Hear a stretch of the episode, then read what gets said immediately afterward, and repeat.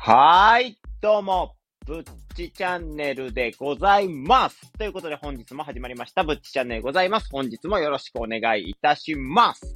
ということで、もうね、今日で1月が終わりでございますね。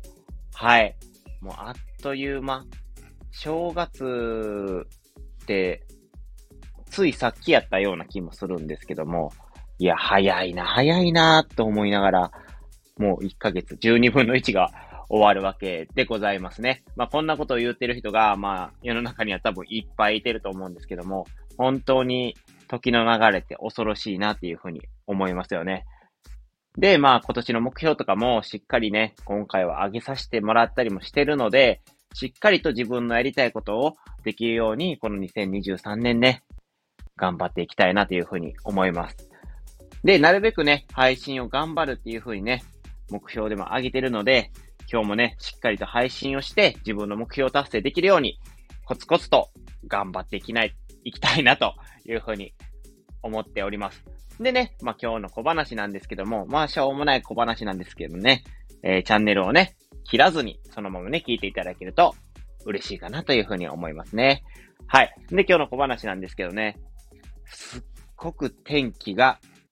いいですね。本当に今日。今さっきね、僕はあの、いつもの休日と夜勤の日は、雨が降ってなかったらね、手引きコーヒーで、コーヒーを引いて、んで、ベランダにベンチが置いてあるので、で、そのベンチを広げて、折りたためるベンチなんですよ。で、ベンチを広げて、で、そこに座って、景色を見ながら、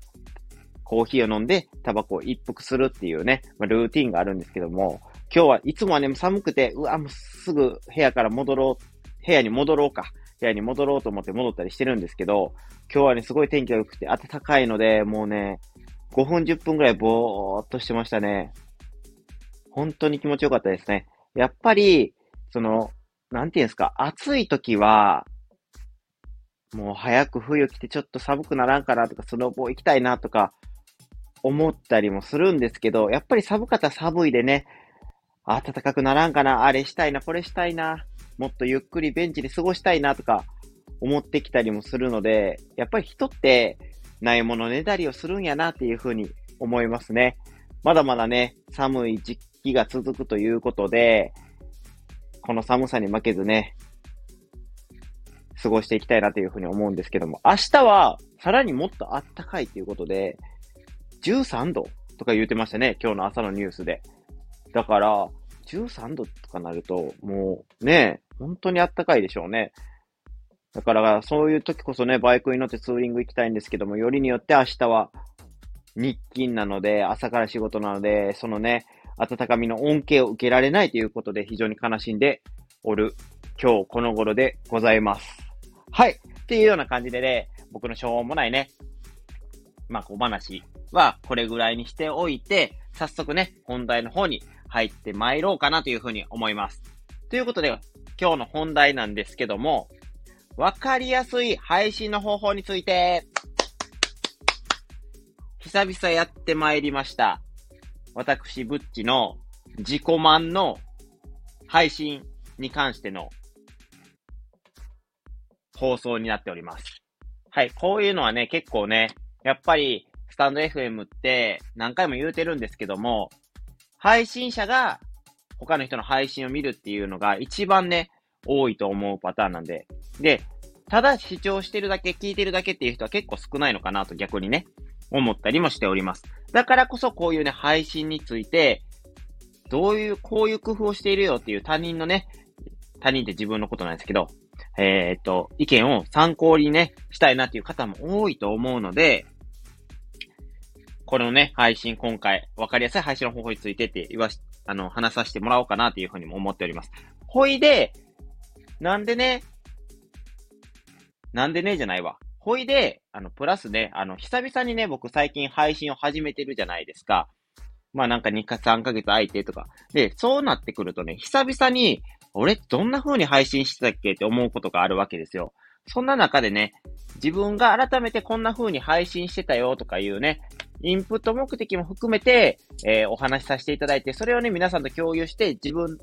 にも、えっ、ー、と、いい復習の機会を設けれるようにしようかなというふうに思いましたので、今回ね、この分かりやすい配信の方法についてっていうのを話させていただこうかなというふうに思っております。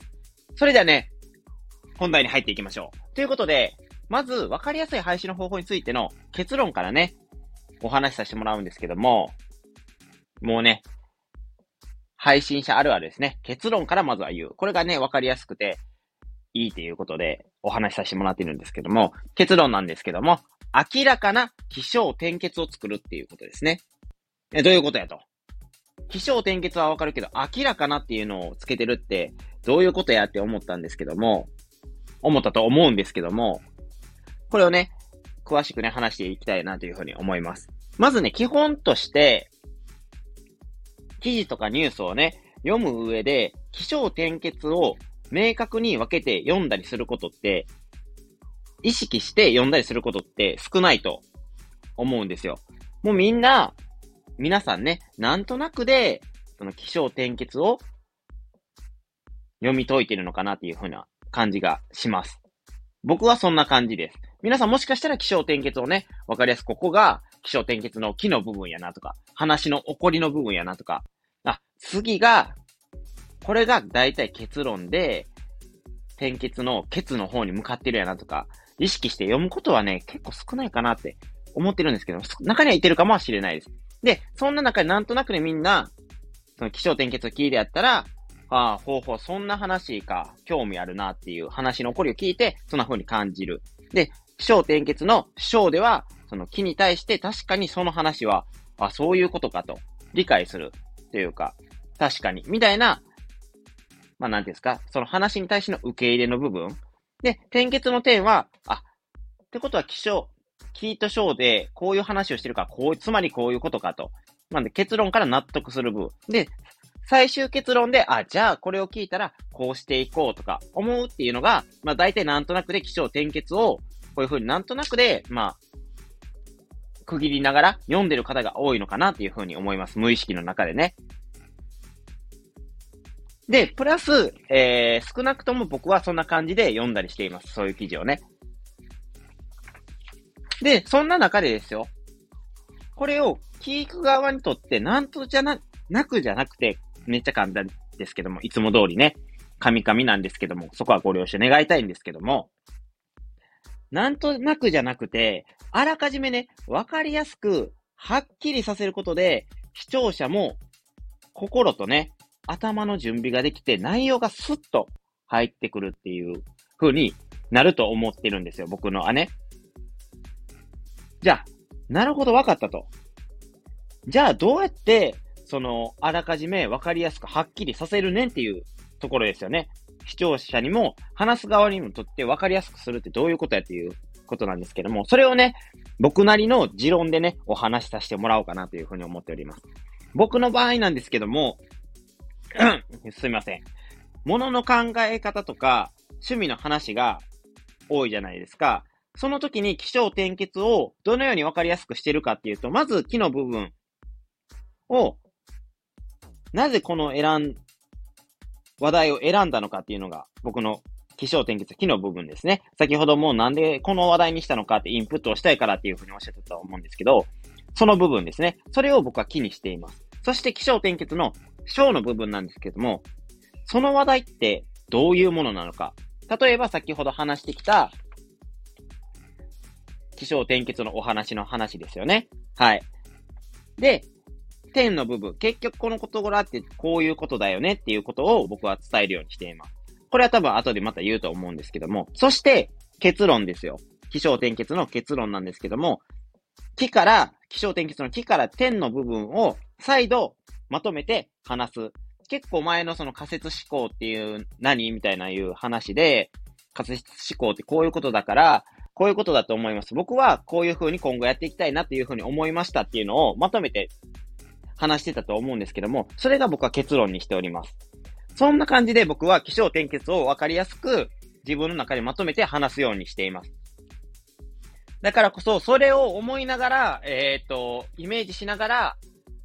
結構カンペとか書いてたりしてます。今回もそんな感じでカンペは書いてたりしています。だからもし、その分かりにくいよって、自分で作りにくいよって思う方は、ぜひね、カンペを作って気象転結を意識しながら作るのもいい方法なのかなっていうふうにも思いますね。それでですね、そんな感じで気象転結を自分なりにね、噛み砕いて、まあ、カンペとか作ったりやってるんですけど、それをね、ルーティン化するためには、どうしようかなっていう話なんですよ。やっぱり、その、カンペとか書いても最初は分かりにくい。どういう話をしていこうかなって、やっぱね、配信初心者の方はね、思ったりとす、思うんですけども、それをね、分けやすくするために、決まった初めのワードを作ってあげるということですね。それがね、結構やりやすいかなっていうふうに思います。例えば、その僕でなら、気象転結の部分の木の部分の始まりでは、まずなんで僕がっていうところで、まずなんで僕がこの配信を選んだのかっていう風に話を広げ、つなげやすいじゃないですか。こういう初めのワードを作ってあげるっていうのが大事なのかなっていう風に思います。じゃあね、次ね、小転結の部分でどんなワードを僕初めに使っていいのかっていうと、小の部分では、ってことで、〇〇の話題の話に行って、多分言ってたと思うんですけど、こういう風に話をつなげていくと、カンペも作りやすいですし、自分なりに、なんていうんですか、話すタイミングがわかりやすい。話しやすく、話を切り出しやすくするっていうような、そんな感じがあります。で、点結の点の部分が、結論を言うと、みたいな感じで。これはね、ちょっとあんまり意識できてない。今後ね、意識していかなあかんなっていうふうに思っている部分です。で、ケツの最後にまとめるとっていう部分ですね。だから、最後にまとめると、その今まで話したことはこういうことで、こういうことがあるので、僕はこういうふうに今後やっていこうと思いますっていうのが、まあ結論みたいな感じで、僕はその気象転結の最初のワードっていうのを結構大事にしてます。それをすると、やっぱり、その先ほども言ったように話が切り出しやすいですし、自分なりに順序をつけて話すことができるので、これね、結構いい方法なのかなっていう風な感じやと思います。っていうような感じでね、話していくと、聞き手もね、聞きやすくて、話してもルーティン化するようにできるので、話しやすい配信をね、することができるっていうことなんですよね。っていうような感じで、えっ、ー、と、この気象転結をつけて、まあ話すこと、明確にしながら話すことっていうことですよね。だから、聞き手にとって、えっ、ー、と、ちょっと話がね、ややこしくなってるんですけども、ワードを作ってあげる。ワードを作ってあげることによって、聞き手も、まずはじめにとか言われたら、あ、まずはじめどんなことを話するんや。じゃあ、章の場合、ってことで、〇〇の話題に、あ、今からそれについて深掘りしてくれるんやな。で、点の部分で、まあ、結論を言いますと、みたいな。あ、結果こういうことやったんやと。で、点結のケツでは、最後にまとめると、あ、今までのことをまとめて話してくれるんやな。実際聞いてみよう。みたいな感じで。で、最後自分はこう感じたなっていうような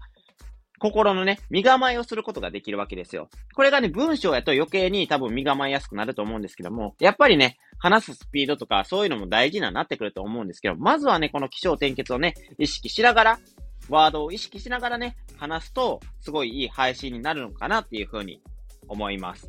ということでまとめなんですけども、気象転結についてね、お話しさせてもらったんですけども、まだね、こんな僕でも問題が結構山積みでございまして、このね、小転結をね、気象転結をを順序よく話すっていうのは難しいところで、僕は点の部分が苦手なんですよね。その、話の、まあ、クライマックス部分っていうところなんですけども、どういうふうにそのクライマックス部分を盛り上げられるのかっていうのが、僕の中では、まだできてない部分なのかなというふうに思います。が、ここのクライマックスをいかに視聴者さんに